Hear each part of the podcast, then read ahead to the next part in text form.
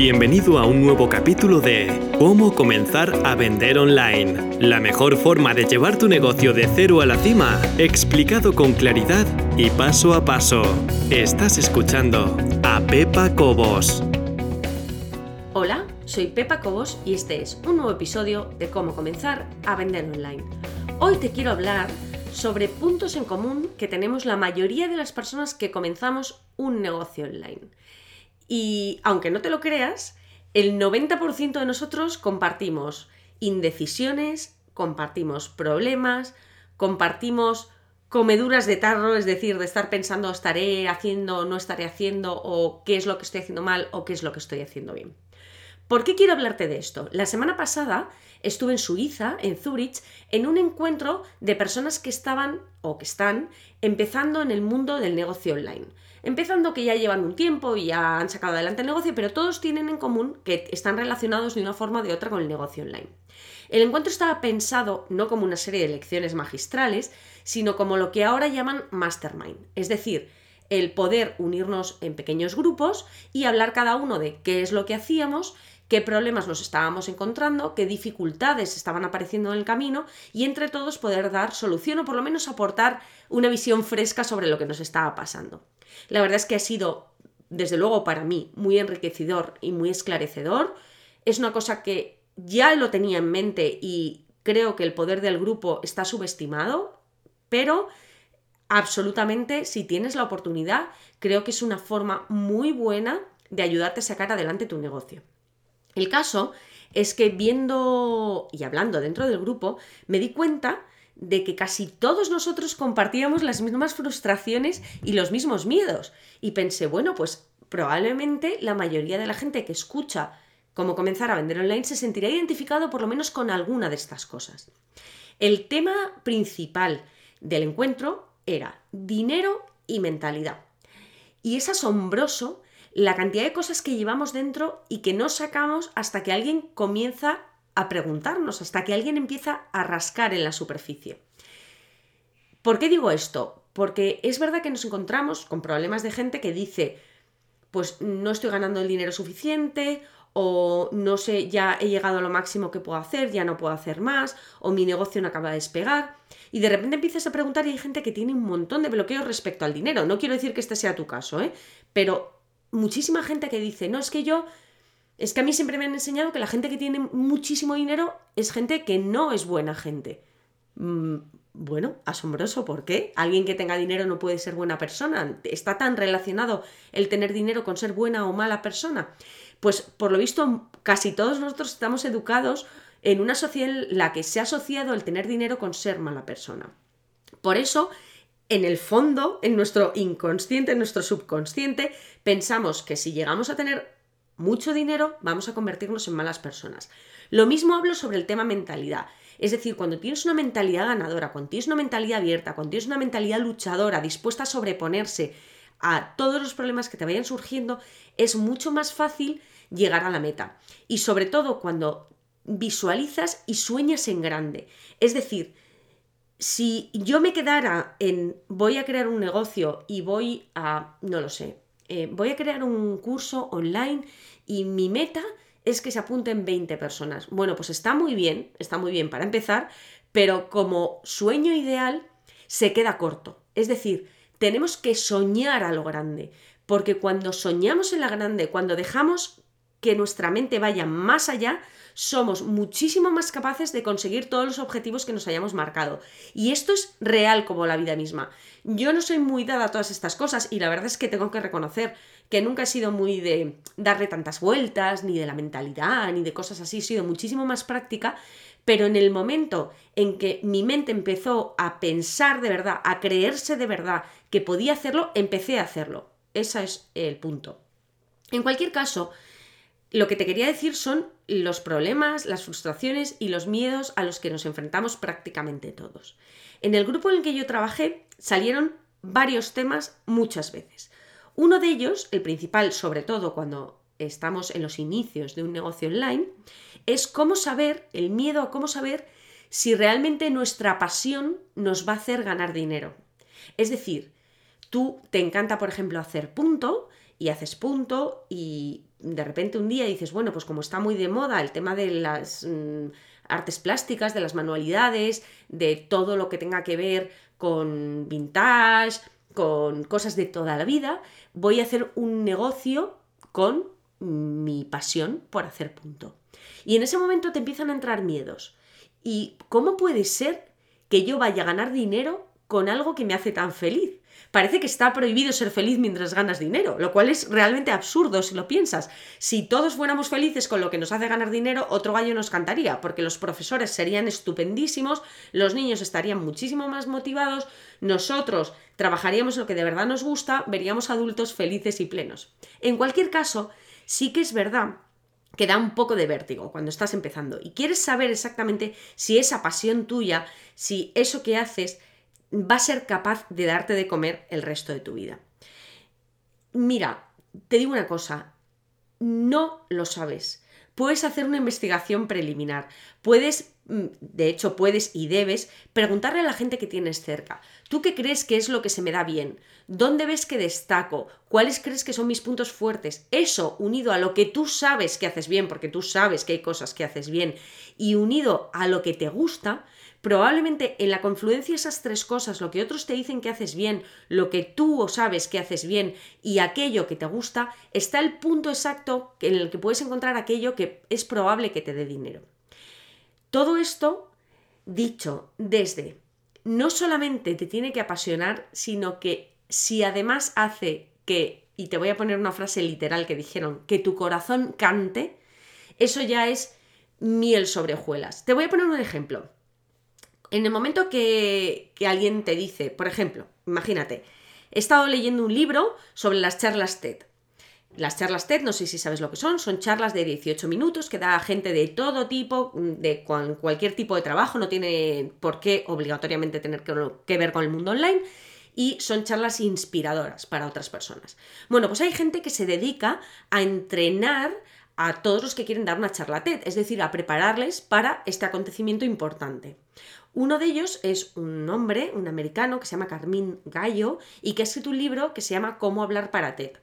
Este libro es interesantísimo y lo estoy leyendo y dice que una de las cosas que le preguntan es eh, a la gente, cuando está empezando a entrenarles, les pregunta qué es lo que te hace cantar, o qué es lo que hace que tu corazón cante. Y pone un ejemplo de un hombre que era el, pues algo así, me estoy inventando exactamente el título, pero era como el director general de la Asociación de Cultivadores de Fresas de California.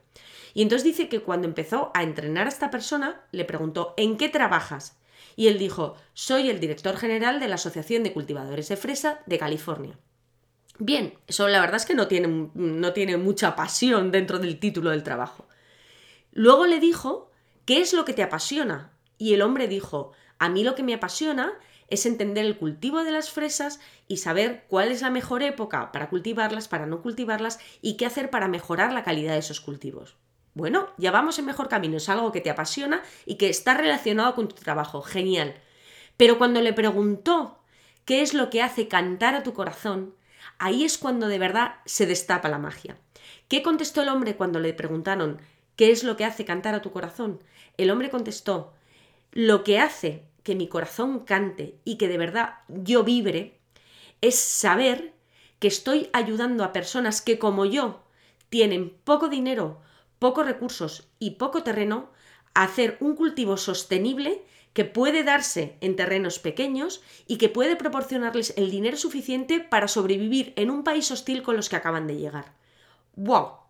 Ojo, Cuidado, es que ya no es lo mismo. Ya no es lo mismo decir que tu pasión es cultivar fresas y aprender a hacerlas mejores comparado con quiero ayudar a gente que acaba de llegar, que quiere salir adelante, que quiere saber cómo ganarse la vida plantando algo en un terreno que necesite. Bueno, yo ni siquiera sabía que las fresas necesitan poco espacio para cultivarse. En cualquier caso, quiero decir, este hombre quería identificar qué era lo que hacía cantar al corazón de su cliente porque de esa manera era luego muchísimo más fácil que él pudiera dar una charla que inspirase a los demás.